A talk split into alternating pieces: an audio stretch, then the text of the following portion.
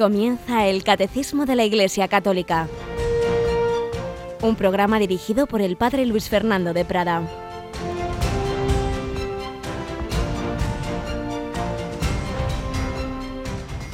Alabados sean Jesús, María y José. Muy buenos días, queridísima familia de Radio María, en este miércoles, ese día que hemos recordado de una vez, que era tradicional tener dedicado a San José hombre humilde, sencillo, del que no tenemos una sola palabra en el Evangelio. Y lo mismo ha pasado en la historia de la Iglesia, ha estado como siempre como en un segundo lugar hasta que ya en el siglo XX, bueno, ya empezó con Santa Teresa en el XVI a, a estar más presente en la devoción popular, pero sobre todo a raíz de los papas ya siglo XIX, León, perdón, Pío IX, León XIII y ya del siglo XX y ahora mismo el Papa Francisco pues nos recuerda su importancia en la Iglesia. Nos encomendamos a San José, por San José vamos a su esposa, la Santísima Virgen, y por María a Jesús, a Jesús por María. Tenemos hoy con nosotros a Cristina Rubio. Buenos días, Cristina. Buenos días, Padre. Espero que tengas devoción a San José. Pues cada día un poquito más. La verdad es que es una figura que yo estoy conociendo y queriendo cada día, ¿no? Ese hombre que está siempre ahí, lo que pasa que como escondido, ¿no? Y así es. Sí, sí, sí, cada día más devoción, gracias a Dios. La importancia de que sepamos estar en ese segundo lugar es, es difícil, siempre queremos estar en el primero o en el último, pero ahí en medio es una situación muchas veces incómoda, eso es lo que hizo San José, estar donde se donde Dios quiso que estuviera. Y así tenemos que saber estar en familia, en, las tareas eclesiales, en el trabajo, pues con humildad muchos sufrimientos vienen de que nos parece que se nos debe más de lo que se nos da en cualquier ámbito, de que se no, no, se nos considera, de que no se nos ha tratado bien, de nuestro orgullo herido, que puede ser objetivamente verdad o no, pero en cualquier caso, ya me diréis la justicia que, que, hubo con nuestro Señor Jesucristo, con la Virgen, con San José, bueno, pues a través de aceptar situaciones objetivamente humillantes, el Hijo de Dios se humilló, por ahí viene nuestra salvación. Y por cierto, recordábamos que hemos preparado un DVD que nos habla del sufrimiento, del mal, y creo, Cristina, que ya tenéis preparada la, la cuña que, que lo anuncia, así que si te parece vamos a este primer momento a, a, ponerla para que ya a nuestros oyentes les vaya sonando y si quieren pues luego después puedan encargar este DVD. Perfecto, vamos a escucharla. Quizás el mayor problema para la fe en Dios es el problema del mal. Si Dios es todopoderoso y nos ama, ¿cómo es que permite nuestro sufrimiento? Un mundo en el que hay tanto dolor, puede estar gobernado por una providencia amorosa? El conjunto de la revelación cristiana nos ofrece diversas respuestas a esta angustiosa cuestión, a la que se han dedicado muchos programas en la radio de la Virgen. Dios creó un mundo bueno, pero también nos creó a nosotros libres, con la posibilidad de que utilizásemos mal de nuestra libertad. Y el drama del pecado ha introducido el mal en la creación. Radio María ha recopilado en un DVD 80 espacios y charlas sobre este tema, que te ayudarán a entender el origen del sufrimiento, a darle sentido y sobre todo a vivirlo con paz e incluso alegría. Catequesis de Monseñor Munilla, del Padre Luis Fernando de Prada, conferencias de los padres Iraburu, Sayés o Pozo, meditaciones, pinceladas, microespacios, escucha y consuelo de César Cid, entre otros, constituyen un arsenal de doctrina y vida para que sepamos aprovechar el sufrimiento que Dios permite en nuestras vidas y vivirlo con la esperanza que reflejan los testimonios que también recogemos en este DVD.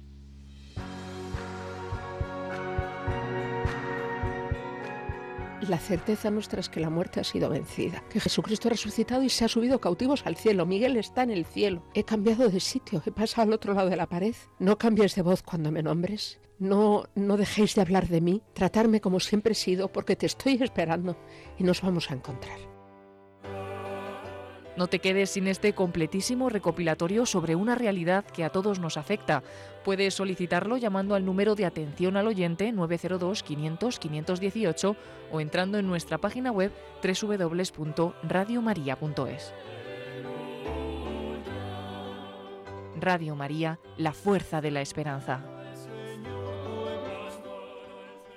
La fuerza de la esperanza. La esperanza se prueba precisamente en esos momentos de dificultad, de oscuridad, de dolor, de sufrimiento. Bueno, Cristina, 80 audios que hemos recopilado. Yo creo que es la recopilación de más enjundia que hemos hecho porque desde programas de que, que tú bien sabes algo de ellos, que de Monseñor en el Catecismo, otras conferencias suyas, las que dedicamos aquí en el Catecismo a ese tema, los que hemos dedicado en El Hombre de Dios, meditaciones sobre la pasión de Cristo, bueno, un montón de temas y luego esas pinceladas y los microespacios. ¿Qué son los microespacios? Escucha y consuelo? Pues la verdad es que son unos momentos que son muy interesantes de cómo enfocar la enfermedad, el sufrimiento. Nos ayuda en ellos nuestro compañero César Cid y la verdad es que en estos momentos ¿no? de tanta enfermedad y sufrimiento, pues consuelan ¿no? a, esas personas que, que, están pasando por momentos de dificultad. Y es que eh, César Cid que nuestros oyentes conocen muy bien porque es la voz institucional la que dice pi, pi, pi, eh, las 8 en Radio María, una hora menos en Canarias, ¿verdad? Bueno, el pi, pi, lo dice el, ordenador. El ordenador solito. Y él lo ya dice la hora, ¿verdad?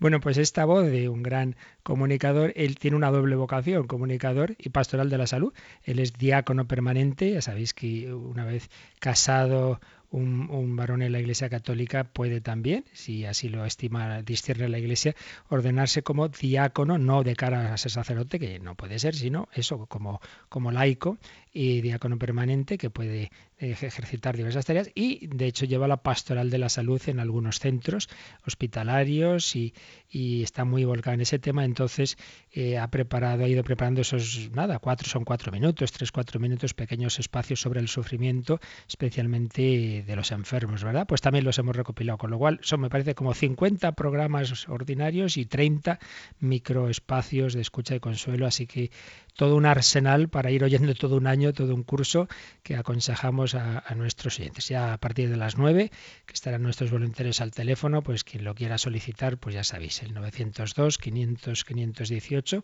o a través de nuestra página web. Pues vamos adelante con nuestra primera sección que está ya muy emocionante porque hemos ido recorriendo las etapas eh, hasta, hasta llegar a lo que hoy vamos a, a leer, la conversión de Tatiana Goricheva. Vamos a ver qué es lo que pasó con esta mujer rusa.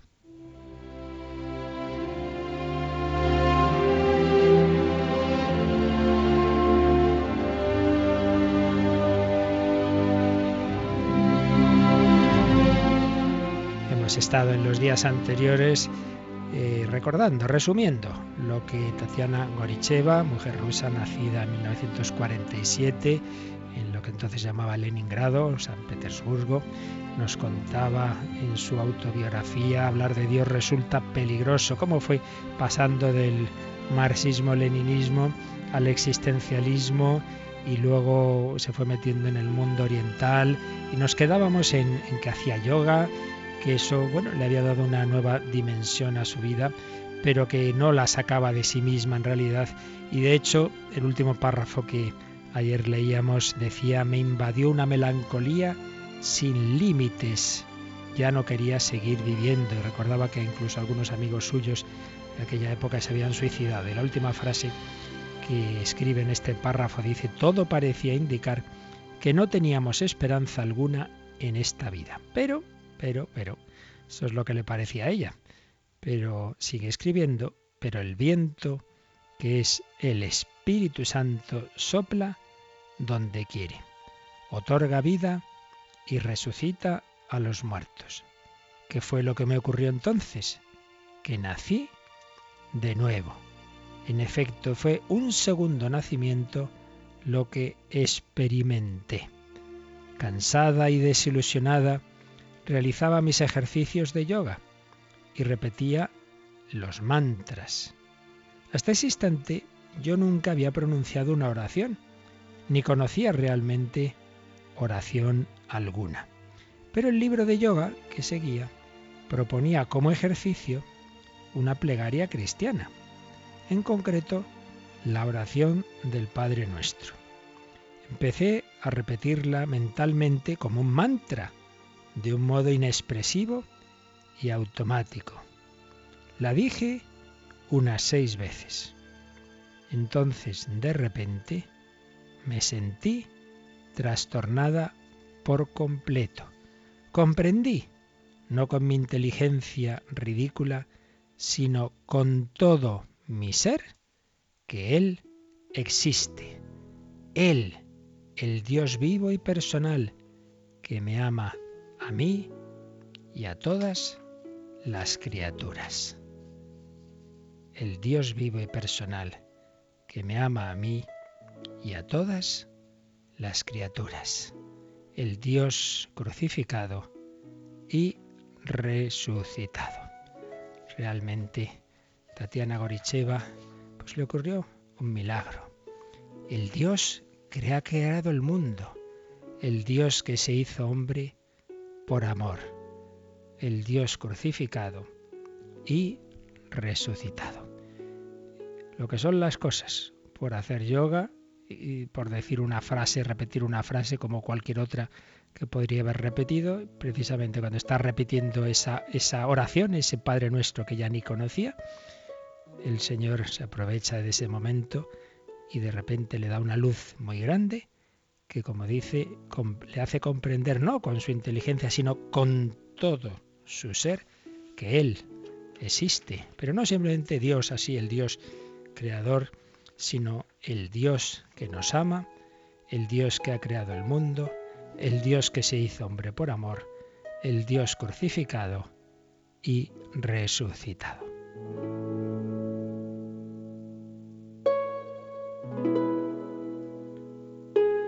Y sigue escribiendo, en aquel instante comprendí y capté el misterio del cristianismo, la vida nueva y verdadera. Esa era la redención efectiva y auténtica. En aquel momento todo cambió en mí el hombre viejo había muerto. No solo di de mano a mis valoraciones e ideales anteriores, sino también a las viejas costumbres. Mi corazón se abrió. Empecé a querer a las personas. Pude comprender sus padecimientos, su elevada categoría, su semejanza divina. Inmediatamente después de mi conversión, todas las gentes se me presentaron como admirables habitantes del cielo y estaba impaciente por hacer el bien y servir a Dios y a los hombres. Qué alegría y qué luz esplendorosa brotó entonces en mi corazón, pero no solo en mi interior, no, el mundo entero, cada piedra, cada arbusto, estaban inundados de una suave luminosidad. El mundo se transformó para mí en el manto regio y pontifical del Señor. ¿Cómo no lo había percibido hasta entonces? Así empezó mi vida. Mi redención era algo perfectamente concreto y real.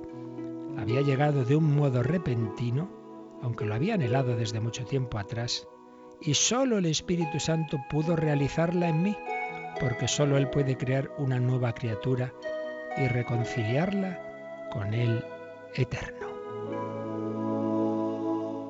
Pues realmente un milagro de la gracia. Fijaos, en un instante el Espíritu Santo le dio a esta mujer más de todo lo que había conseguido por sus fuerzas en 26 años, de búsqueda, de lecturas, de consultas, de sufrimientos, de yoga, de... Nada, nada. Ella seguía encerrada en, sí misma, en, la oscuridad de, su propia cárcel, eh, sin esperanza en esta vida. Fijaos la de cosas que Dios le hizo comprender en un segundo, que hay un Dios que hay un Dios creador, que es el Dios que se ha hecho hombre, Jesucristo, que es el Dios crucificado y resucitado, pero no solo eso, sino que cambió su corazón. Ella que estaba encerrada en su egoísmo dice que empezó a querer a las personas, que las vio como lo que son, hijos de Dios.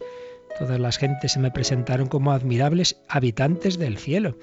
Cambia su actitud, estaba impaciente por hacer el bien y servir a Dios y a los hombres.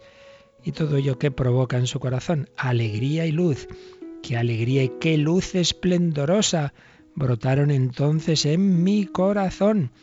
Todo el mundo le parecía que estaba inundado de una suave luminosidad. Por eso, después de esta experiencia con razón, puede escribir que así empezó mi vida. Mi redención era algo perfectamente concreto y real. Cuando nosotros decimos Jesús me ha salvado, Jesús es mi redentor, muchas veces pues se nos queda como algo un poco lejano no nos damos cuenta de que cuando alguien le ha pasado lo que a Tatiana, pues realmente se da cuenta de lo que es ser salvado, de lo que es pasar de la oscuridad, de la angustia, de la noche, del sinsentido a la luz, a la esperanza, al amor. pues vamos nosotros a, agradecer al Señor que le conocemos, que no hemos tenido que pasar esos años de oscuridad, o algunos de vosotros seguramente sí. Claro que sí, cada uno tiene su historia, algunos han conocido al Señor desde pequeños, otros después. Con cada uno Dios tiene sus caminos, a veces con actuaciones, diríamos, milagrosas, como esta especie de iluminación mística que tuvo esta mujer, otras veces de manera más suave. Bueno, el Señor sabe, sus caminos no son nuestros caminos, pero vamos a quedarnos hoy aquí. Ya seguiremos contando lo que pasó después en la vida de esta mujer, pero ya hemos llegado a ese punto central, después de años de búsqueda, de lecturas, de evolución ideológica que por allí y por allá, fue el Señor el que la salvó, el que cambió su corazón, el que la iluminó con su espíritu, el que la hizo comprender que la clave de la vida está en el Dios amor, el Dios que se hizo hombre, el Dios crucificado y resucitado.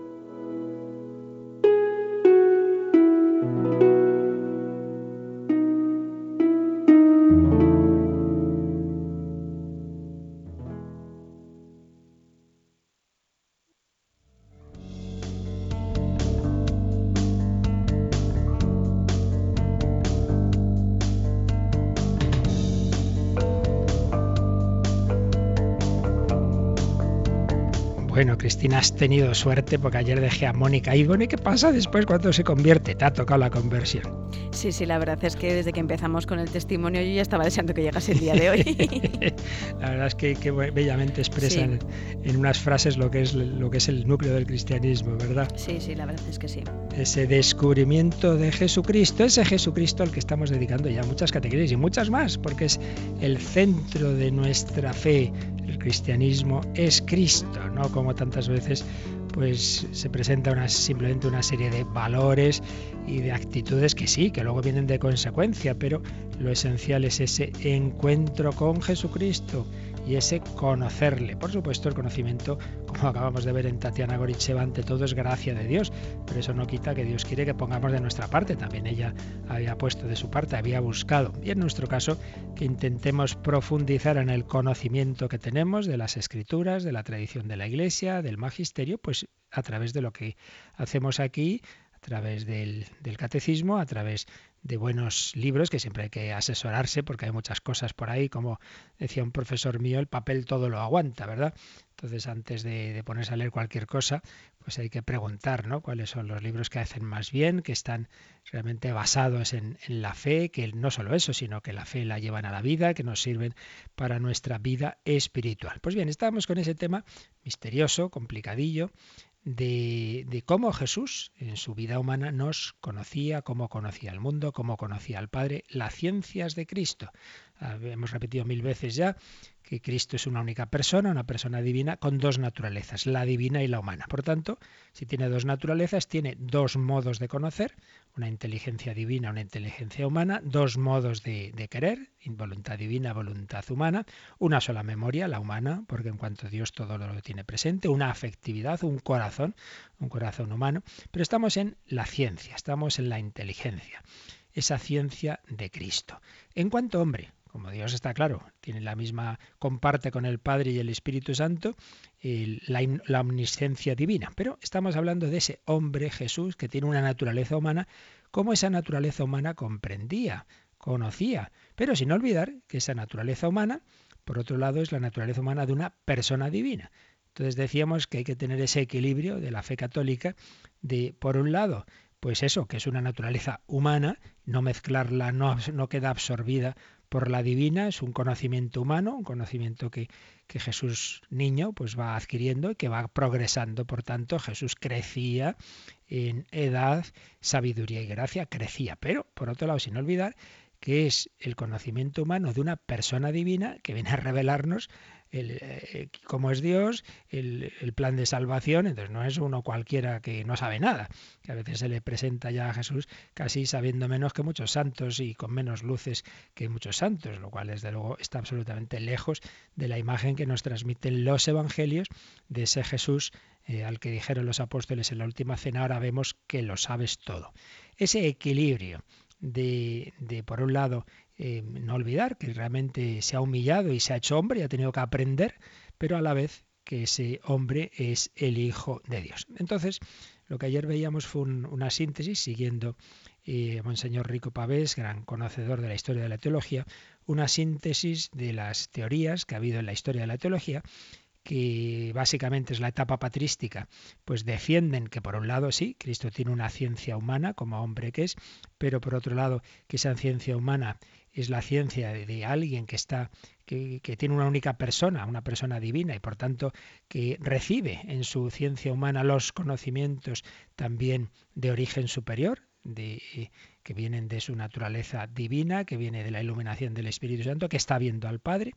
Luego, como eso cuaja en la teoría extendida en toda la Edad Media de la triple ciencia de Cristo, una teoría que va a llegar hasta el siglo XX, que nos va a hablar de, por un lado, una ciencia de visión, que generalmente se llamaba visión beatífica, otros la llaman simplemente visión intuitiva.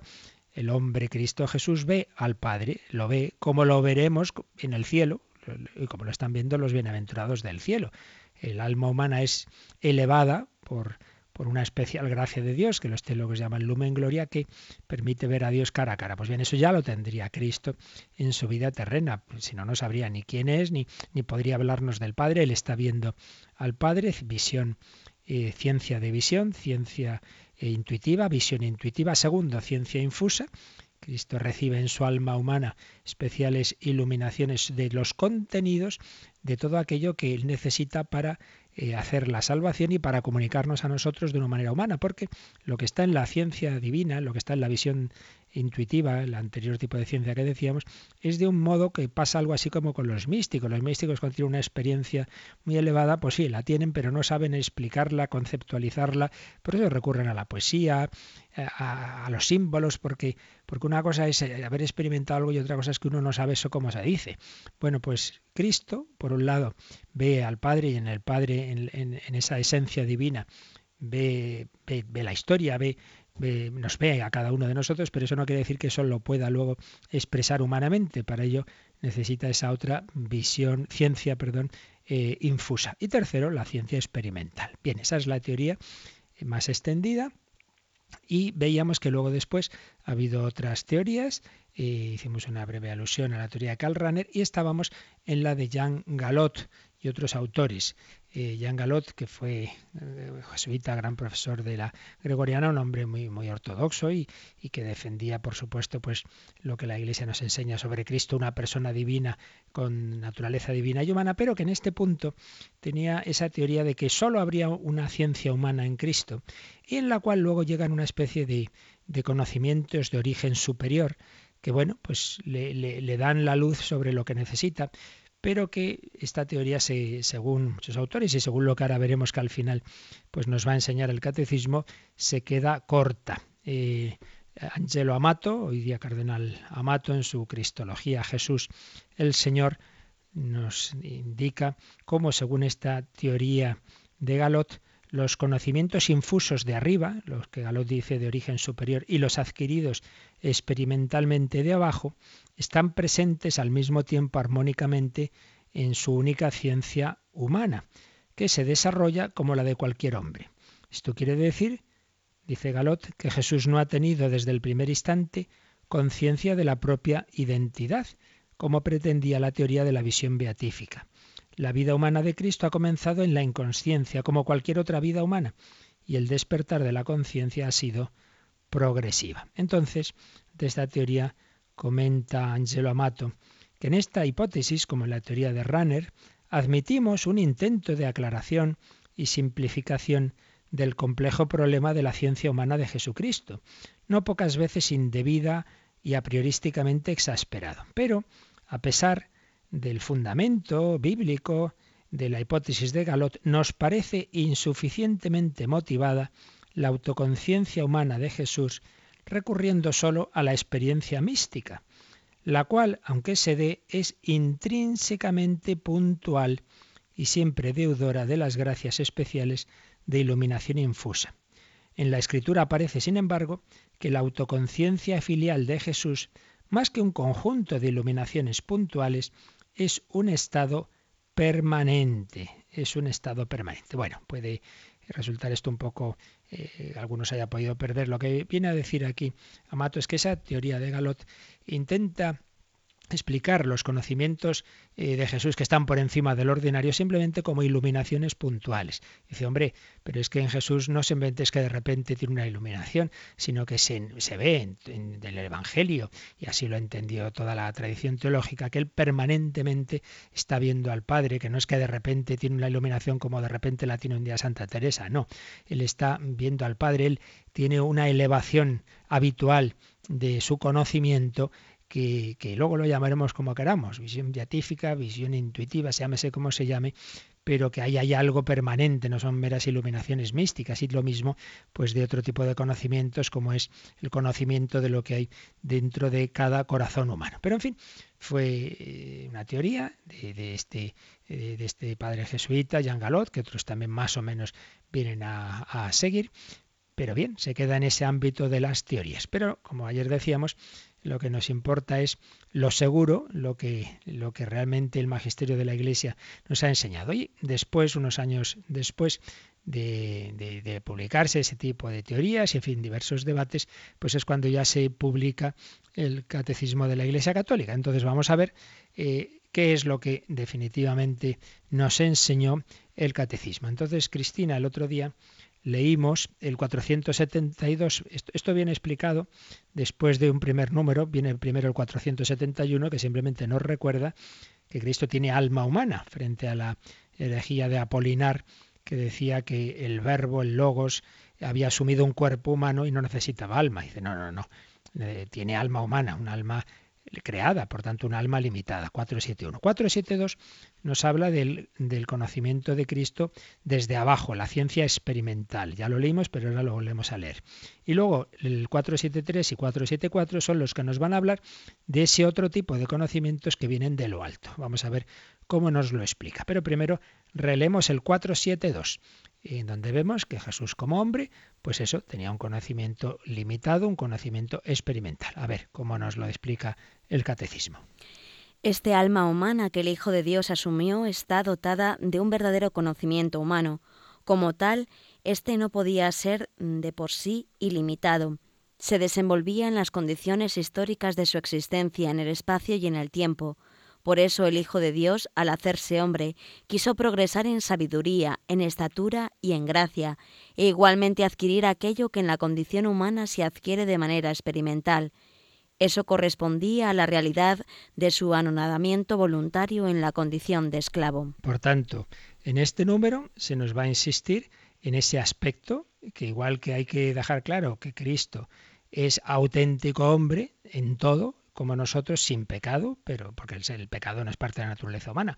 Auténtico hombre, pues también tiene un conocimiento realmente humano y por tanto limitado. O sea, todo lo humano es limitado. El alma de Cristo no, no, es infinita, es un alma limitada, creada hace 20 siglos, un cuerpo limitado, entonces un conocimiento en este sentido limitado que crece y que se adquiere por experiencia. Bien, ahí vienen diversas citas, pues esto ya lo vimos y, ahí pues es ese aspecto del misterio que Cristo aprende a hablar, que aprende que sabía unas lenguas determinadas, otras no, y que no tenía por qué saber con su ciencia humana, pues la constitución de la materia que nos explican hoy los físicos del siglo XXI. Bien, ese es el aspecto, digamos, eh, más humano, más terreno de la ciencia de Cristo. Pero sigue leyendo el 473. Pero al mismo tiempo este conocimiento verdaderamente humano del Hijo de Dios expresaba la vida divina de su persona. El Hijo de Dios conocía todas las cosas, y esto por sí mismo, que se había revestido de la condición humana, no por su naturaleza, sino en cuanto estaba unida al Verbo. La naturaleza humana, en cuanto que estaba unida al Verbo, conocía todas las cosas, incluso las divinas, y manifestaba en sí todo lo que conviene a Dios. Esto sucede ante todo en lo que se refiere al conocimiento íntimo e inmediato que el Hijo de Dios hecho hombre tiene de su Padre. El Hijo, en su conocimiento humano, mostraba también la penetración divina que tenía de los pensamientos secretos del corazón de los hombres. Así pues, si en el número 472 ha eh, explicado el catecismo que Cristo, como hombre, como hombre limitado, pues tiene ese conocimiento experimental, dice, bueno, sí, sí, pero al mismo tiempo, este conocimiento verdaderamente humano del Hijo de Dios no dejaba de ser el conocimiento humano de una persona divina y por eso expresaba la vida divina de su persona. Recordad ese ejemplo que he puesto varias veces. Si tengo mi brazo derecho metido en el barreño de agua caliente y el brazo izquierdo en el de agua fría, Sí, son dos brazos distintos, uno está caliente y otro frío, pero yo puedo, con mi brazo derecho, transmitirle calor al izquierdo. Pues bien, Cristo tiene una naturaleza humana y una divina, ciertamente, pero con la divina puede también actuar en la humana, y eso es lo que ocurre en los milagros. Obviamente Jesús no hace el milagro porque tenga una fuerza especial en su naturaleza humana, sino que ahí está actuando la naturaleza divina a través de la humana. Jesús toca con su cuerpo humano los ojos del ciego, pero le cura con su poder divino. Pues análogamente, eh, la ciencia humana queda también eh, elevada, elevada por la ciencia divina. Por eso dice aquí el catecismo que este conocimiento humano expresaba la vida divina de su persona. Y nos pone una cita de San Máximo Confesor, que es de los autores que más eh, profundizó en, la naturaleza humana y divina de Cristo. El Hijo de Dios conocía todas las cosas por sí mismo que se había revestido de la condición humana, pero no por su naturaleza, no por su naturaleza humana, no es que las conociera porque fuera un hombre listísimo, no, sino en cuanto que estaba esa naturaleza unida al verbo, al verbo de Dios. La naturaleza humana, en cuanto que estaba unida al verbo, conocía todas las cosas, incluso las divinas, y manifestaba en sí todo lo que conviene a Dios. Claro, si viene a revelarnos cómo es Dios y no conociera a Dios, pues ya me dirás tú, entonces sería un profeta más que simplemente de vez en cuando dice las cosas que en ese momento le ilumina a Dios. No, no es eso. No es esa la imagen de Cristo, desde luego, que nos manifiestan los evangelios, la naturaleza humana. En cuanto que estaba unida al verbo, conocía todas las cosas, incluso las divinas, y manifestaba en sí todo lo que conviene a Dios. ¿Y qué es lo que conviene a Dios? Pues dice, por un lado, ante todo, dice el catecismo, lo que se refiere al conocimiento íntimo e inmediato que el Hijo de Dios hecho hombre tiene de su Padre. Entonces vienen aquí una serie de citas que yo creo que prácticamente ya las leímos todas otro día, aunque luego vamos a, a recordarlas.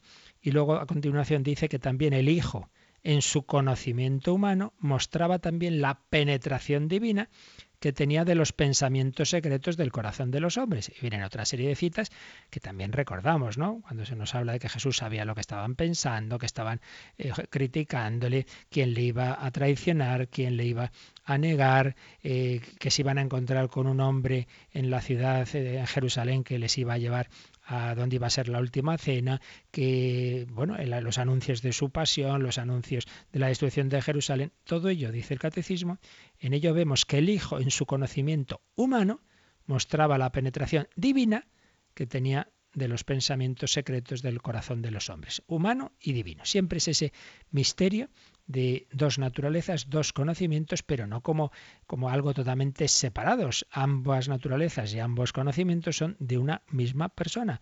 Por tanto, no hay que confundir, pero tampoco hay que separar y mucho menos oponer.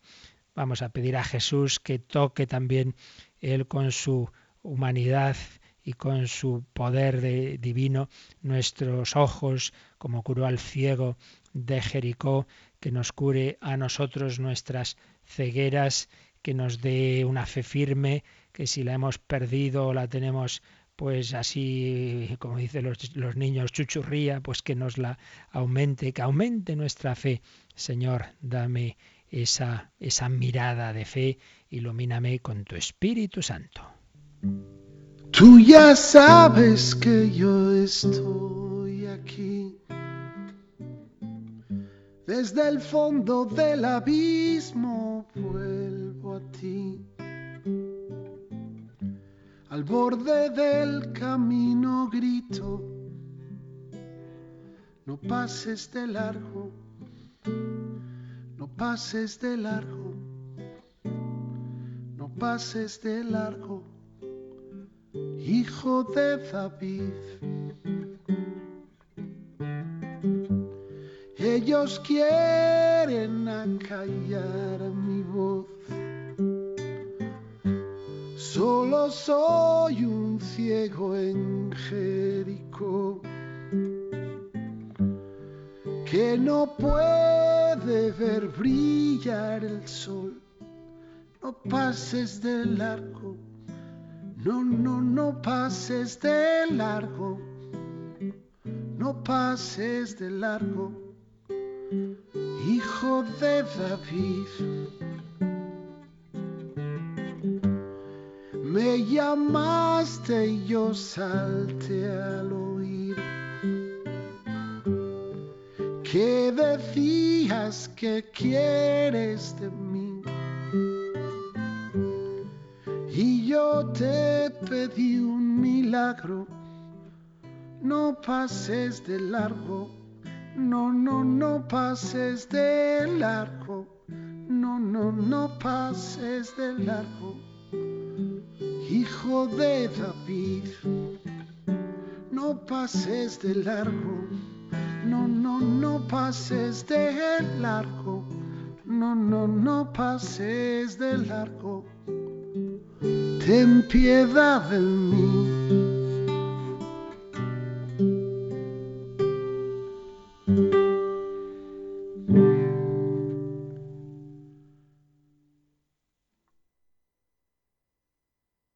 Catecismo de la Iglesia Católica, con el Padre Luis Fernando de Prada. No pases de largo, hijo de David, hijo de Dios, no pases de largo. Aumentanos la fe, danos la fe como le diste la vista al ciego de nacimiento. Os decía que en este número que acabamos de leer vienen una serie de citas que prácticamente todas ya las vimos en un día anterior, pero las recuerdo ahora. Cuando se nos habla del conocimiento que Jesús tiene del Padre, pues se nos habla de esa intimidad con el Padre, cuando le llama Abba Padre, como en Getsemaní, Marcos 14, 36, o cuando Jesús en, en discusión con los judíos dice, vosotros no conocéis al Padre, pero yo sí lo conozco, yo hablo de lo que conozco. Se nos habla también, se nos ponen también citas del conocimiento que Jesús tiene de los corazones. Por ejemplo, se cita Juan 2, 24, cuando dice que Jesús no se confiaba a ellos, a los que estaban discutiendo con él, porque él conocía a todos y no tenía necesidad de que le atestiguaran nada de nadie, porque él sabía lo que hay en el interior de cada uno. O sea, no es que de repente en eh, un momento dado Jesús tiene una iluminación para conocer a alguien, como ha pasado a santos, os ponía el ejemplo del Padre Pío de Pieltrachina o de un discípulo suyo que aún vive, un sacerdote, que personas que al ir a confesar, pues te dicen, este Padre me ha dicho todos los pecados que yo he hecho en mi vida. En ese momento, en ese momento tiene una iluminación ese sacerdote para leer el alma del otro, pero eso es puntual. No, no, en Jesús era habitual, él sabía lo que hay en el interior de cada uno. Juan 2.25, Juan, Juan 6.61.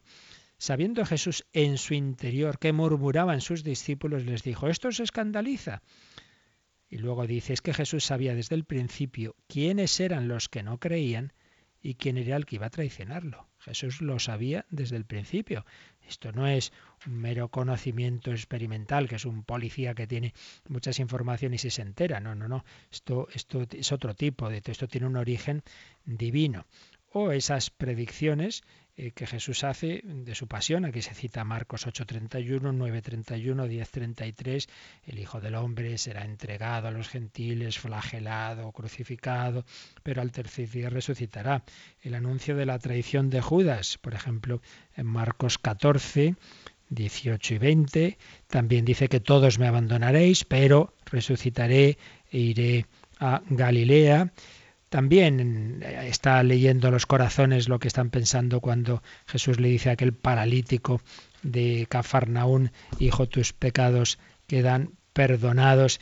En fin, diversas eh, citas del Nuevo Testamento que nos hace aquí este número del catecismo eh, para mm, fundamentar, fundamentar que en Jesús, además del mero conocimiento experimental, hay ese otro conocimiento que viene de lo alto, que viene de la unión que su naturaleza humana tiene con su naturaleza divina. Viene a ser la consecuencia psicológica de la unión hipostática, de que en Cristo, en una persona divina, están unidas la naturaleza humana y la naturaleza divina. Y también sobre este mismo tema del conocimiento que Jesús tiene, hay un aspecto muy importante para nuestra vida espiritual.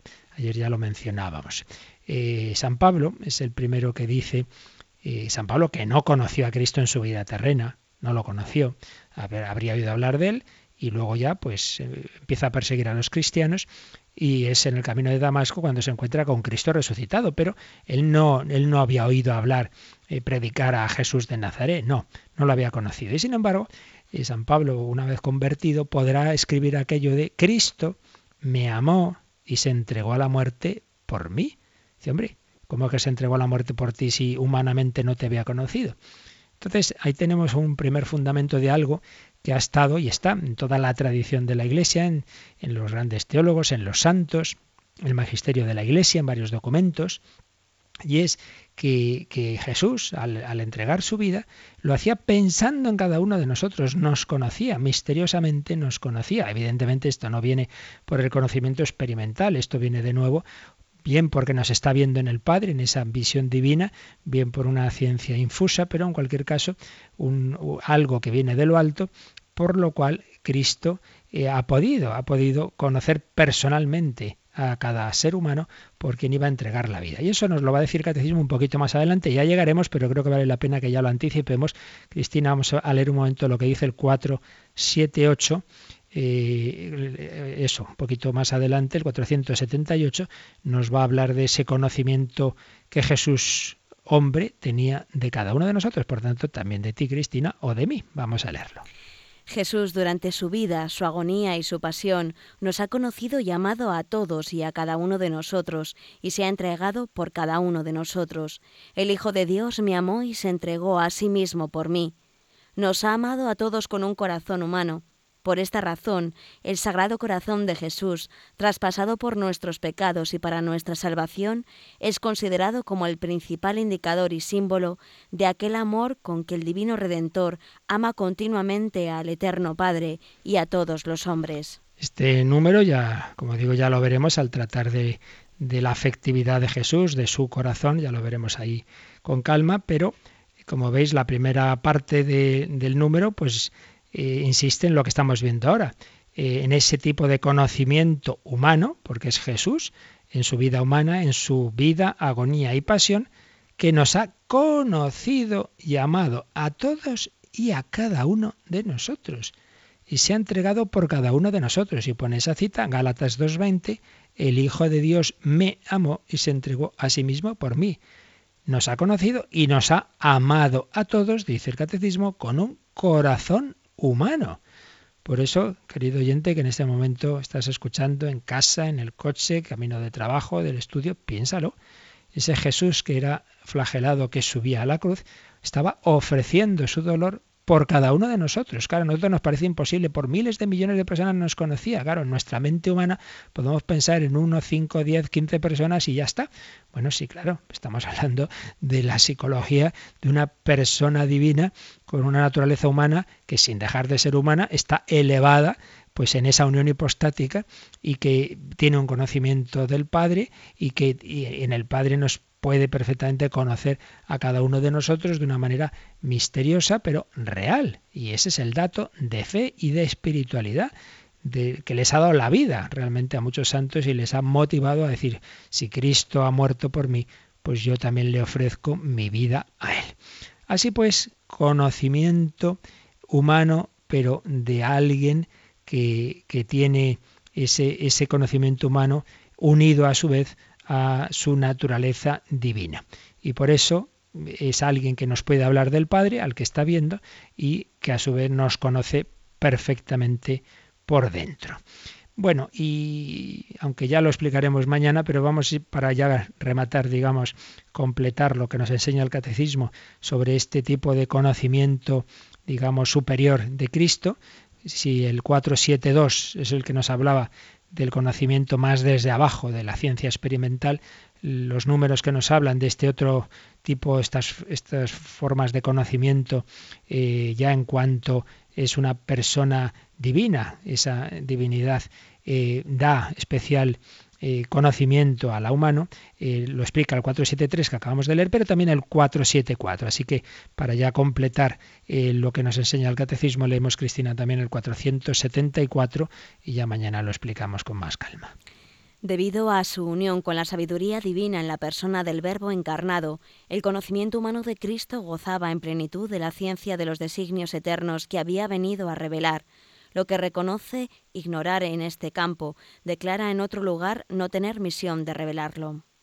Así pues, aquí se insiste en esa unión con la sabiduría divina en la persona del Verbo encarnado. Entonces es un conocimiento humano, conocimiento que tiene una fuente desde abajo, desde la experiencia, una fuente eh, como los demás hombres, pero también tiene unas fuentes que vienen de esa elevación y de esa unión con la sabiduría divina, porque no deja de ser el conocimiento humano de una persona divina que, hombre, en un terreno muy importante, el terreno del conocimiento, si Cristo no eh, viene a revelarnos la, verdad y, apenas la conoce, ya me dirás tú qué, revelación va a hacernos. Y otra cosa distinta es que, que siendo hombre él ha asumido totalmente el dolor humano, el sufrimiento y la muerte. Ahí está claro pero no ha asumido eh, el error y la ignorancia como diciendo, bueno, ahora como me he hecho hombre no sé nada. No, no, no, no, porque Él es la verdad y, Él viene a revelarnos el Padre y a revelarnos el camino de salvación y por tanto en ese terreno sí que ha asumido esa limitación de tener que aprender las cosas humanas y tener que aprender la lengua y tener que aprender a hablar y rezar y caminar, sí, eso sí, pero no en el sentido de que no supiera ni quién era, ni, ni, ni, quién es el Padre, como a veces algunos autores lo presentan eso, a un, a un nivel que no tiene nada que ver con el Cristo que nos manifiestan los Evangelios. Debido a su unión con la sabiduría divina, en la persona del Verbo encarnado, el conocimiento humano de Cristo gozaba en plenitud de la ciencia de los designios eternos que había venido a revelar.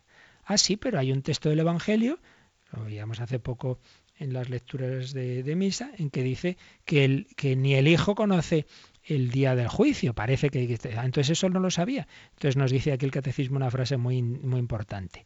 Lo que reconoce ignorar en ese campo, y viene esa cita, Marcos 13, 32, en otro lugar declara no tener misión de revelarlo. ¿Cuál es ese otro lugar? Hechos 1.7. Hechos 1.7. Si os acordáis, cuando Jesús ha resucitado y está con los apóstoles antes de su ascensión, nos dice el libro de los Hechos de los Apóstoles, a ver, Hechos 1.7, que los pobres apóstoles, que no, no, eran especialmente, hasta que llegó el Espíritu Santo, no tenían especiales luces y metían bastante la pata, dice, los que estaban reunidos le preguntaron, Señor, ¿es en este momento cuando vas a restablecer el reino de Israel? Siempre están a ver si ya, ya llega el reino de Dios, a ver si esto ya se termine. Entonces Jesús contestó, a vosotros no os toca conocer el tiempo y el momento que ha fijado el Padre con su autoridad, sino que recibiréis la fuerza del Espíritu Santo que vendrá sobre vosotros y seréis mis testigos, Jerusalén, Judea, Samaria, hasta los confines de la tierra. O sea, no hagáis esas preguntas, que eso no es asunto vuestro que a mí el Padre no me ha enviado a contaros esas cosas, que yo aquí no he venido a saciar curiosidades. Muchas veces hacemos preguntas que son pura curiosidad. Entonces Jesús dice, no os toca conocer el tiempo y el momento que ha fijado el Padre. Entonces, ¿qué nos quiere decir el catecismo uniendo las dos citas? Que cuando Jesús dice que el Hijo, que ese día del juicio no lo conoce ni los ángeles ni el Hijo, lo que está diciendo es no es que no lo conozca, claro que lo conoce, ¿cómo van a conocerlo en su unión con el Padre? Lo que quiere decir es que no está en la misión del Hijo de Dios hecho hombre, como no está en su misión, como no es algo que tenía que revelarnos, tampoco tiene por qué estar expresado humanamente en su conocimiento y desde luego no es para Entonces, no es que en sí mismo y en su ese conocimiento humano elevado por el divino, él no lo conociera, lo conocía, pero como no es parte de la misión del Mesías, del Salvador, del Redentor, entonces de eso no hay nada que decir. Entonces, por eso Jesús dice, no, no, eso fuera, pero uniendo las dos citas nos damos cuenta que lo que está diciendo es, eso no es parte de la misión de revelación y por tanto no me preguntéis de eso, que de eso no hay nada que decir. Pues bien, estos son un poco los puntos del, misterio que aquí resume el catecismo. No solo el catecismo, sino también una encíclica del Papa eh, Pío XI, cuando habló de la reparación al corazón de Jesús, habla de la hora santa. Entonces va a decir ahí que Jesús en Getsemaní ya veía, veía tanto las cosas buenas que íbamos a hacer como las horas santas, y que eso le, consolaba y le alegraba como nuestros pecados que le entristecían. Pío XII, Mystici Corporis, Juan Pablo II en Nuevo Milenio y Neunte, en todos esos documentos se va a hablar de esa ciencia divina, de esa ciencia humana, perdón, pero elevada de tipo eh, eh, de lo que viene de lo alto, visión beatífica, visión intuitiva, ciencia infusa, llámese como se llame, pero que no es meramente la ciencia experimental ni meramente una iluminación puntual. Bueno, pero esto lo veremos ya con más calma mañana. Hoy ya han quedado los puntos así fundamentales, pero mañana seguiremos profundizando en esta unión de los distintos tipos de conocimiento en la persona de Jesucristo. Pues lo meditamos un poquito y pedimos a Jesús que, que, que ante todo, que ilumine nuestra alma, nuestro corazón, para conocerle y amarle.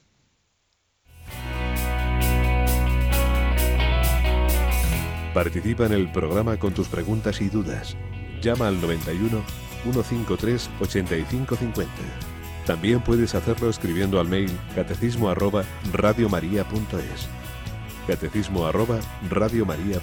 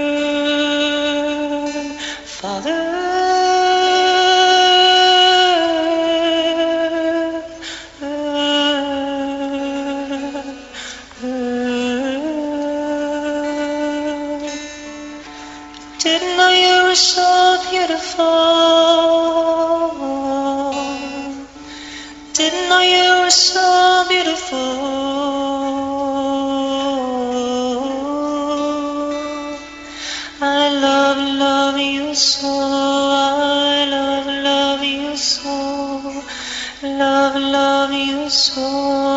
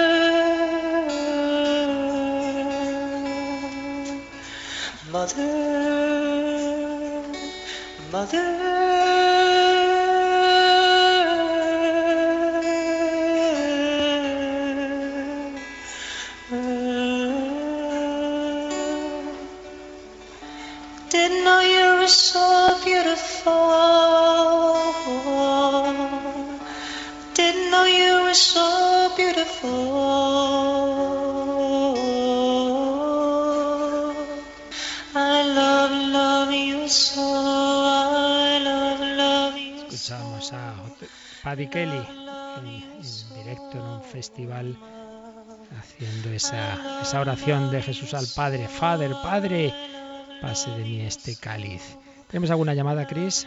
Sí, tenemos una llamada de una oyente de San Sebastián que dice que cuando rezamos por la santificación de los sacerdotes, en la oración se dice Beata Virgen María y que si eso es correcto. Sí, porque es que no hay que pensar que beato simplemente significa cuando el proceso de las etapas ¿no? de una canonización, beatos y luego son santos. No, beato significa bienaventurado, bienaventurado, feliz, feliz. De hecho, en, italiano las bienaventuranzas es beati, quelli, que bienaventurados aquellos que es feliz. Entonces, claro, la, bienaventurada es lo mismo que decir la bienaventurada Virgen María. Feliz Virgen María, bienaventurada, está en el cielo, es, lo mismo, ¿no? Entonces es en, es en, ese sentido, no es en el sentido técnico de cuando contraponemos el santo canonizado y el beato como un paso anterior, sino en ese sentido de bienaventurado. ¿Qué más? Tenemos otra pregunta de Pilar de Madrid que dice que su hija le pregunta, bueno, le dice que cuando decimos ven Señor Jesús nos referimos al Apocalipsis, a la parusía, y le quiere, quiere preguntar si esa expresión también es para pedir el Espíritu Santo. Propiamente es para pedir en efecto que venga la segunda venida de Cristo. La parusía, como bien ha dicho, ven Señor Jesús, es la consumación de la historia, es como termina el Apocalipsis. Propiamente es eso. Ahora, evidentemente, como Jesús y el Espíritu Santo se llevan muy bien, ¿no? Pues también está claro que, también estamos invocando al Espíritu Santo, ¿no? Pero propiamente es la llamada a que, a que Jesús consume eh, la historia con su gloriosa segunda venida. Ven, Señor Jesús, porque propiamente al Espíritu Santo es ven, Espíritu Santo. ¿Alguna cosa más? Cristina, ¿alguna pregunta más? No, ya no tenemos ninguna. Ah, vale, vale. Muy bien, pues lo dejamos aquí y recuerdo lo que decíamos al principio, ahora ya sí que a partir de las 9 tendremos a alguien al teléfono por si queréis encargar ese DVD que hemos preparado sobre el mal, incluso Cris, si, si nos da tiempo ahora después del catecismo lo podemos volver a poner esa cuña para los que no estaban al principio. Y bueno, pues mañana intentamos rematar este tema tan bonito, bueno, no seguiremos con él, pero por lo menos la explicación de estos números que hemos visto hoy, pues mañana profundizamos en ellos. La bendición de Dios Todopoderoso, Padre, Hijo y Espíritu Santo, descienda sobre vosotros. Alabado sea Jesucristo.